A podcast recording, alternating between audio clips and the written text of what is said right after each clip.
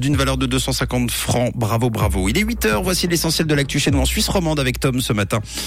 Bonjour Tom. Bonjour Mathieu, bonjour à tous. Au sommaire de l'actualité, la cote de popularité du télétravail en chute libre, la justice turque mène la guerre au secteur du bâtiment après le séisme du 6 février dernier et une journée avec quelques pluies est annoncée pour aujourd'hui.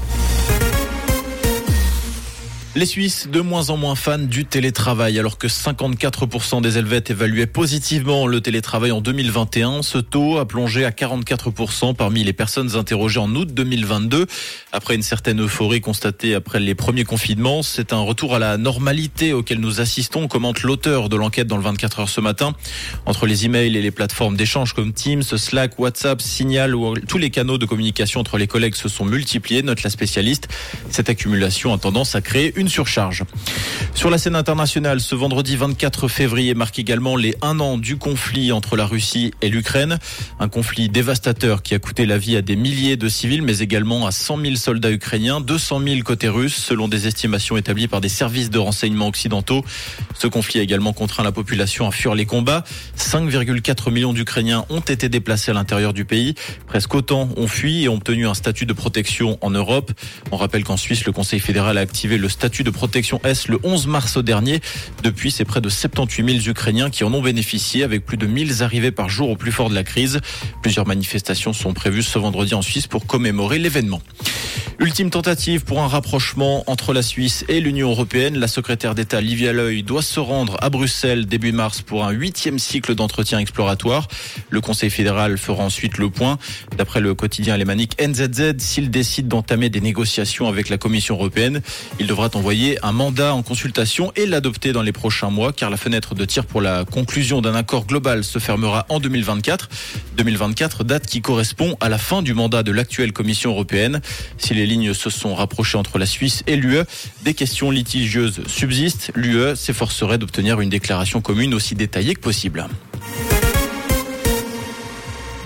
La Turquie cherche des coupables après le séisme du 6 février dernier. La justice turque a ouvert 564 enquêtes dans le secteur du bâtiment.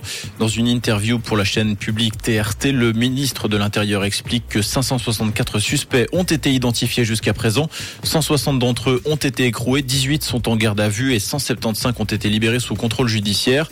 En effet, après la secousse d'une magnitude 7,8, plus de 160 000 immeubles ont été détruits, gravement endommagés ou devront être détruits de manière urgente dans le sud du pays. Le président Erdogan a annoncé son intention de construire 270 000 logements en un an dans les provinces dévastées. Pour rappel, le dernier bilan de ce tremblement de terre fait état de près de 45 000 morts. Pour le carnaval de Bâle, les trottinettes électriques ne seront disponibles que pour les gens sobres. D'après 20 minutes, ceux qui voudront les emprunter devront réussir un alcotest numérique pour les déverrouiller durant la manifestation. Ceci afin de réduire au maximum le risque d'accident. Pour rappel, le carnaval de Bâle doit débuter ce lundi et durer trois jours. En tennis, à Marseille, Stan Wawrinka sera opposé à Arthur Fils en quart de finale. Le jeune français de 18 ans s'est qualifié sans jouer après le forfait de Yannick Sinner hier. L'Italien a renoncé en raison d'une poussée de fièvre. Wawrinka, qui a fait son retour dans le top 100 grâce à ses belles performances, défiera le Français aujourd'hui à 18h. Et pour ce matin, un ciel lumineux et ensoleillé avec un petit peu de grisaille également à prévoir sur la région. On compte 4 degrés à Orbe et à Chavornay, 6 degrés actuellement à Gland et à Trélé avec davantage de nuages dès la mi-journée. Et également un petit peu de pluie annoncée ce soir et dans la nuit de vendredi à samedi. Une très belle journée et bon week-end à l'écoute de Rouge. C'était la météo, c'est Rouge.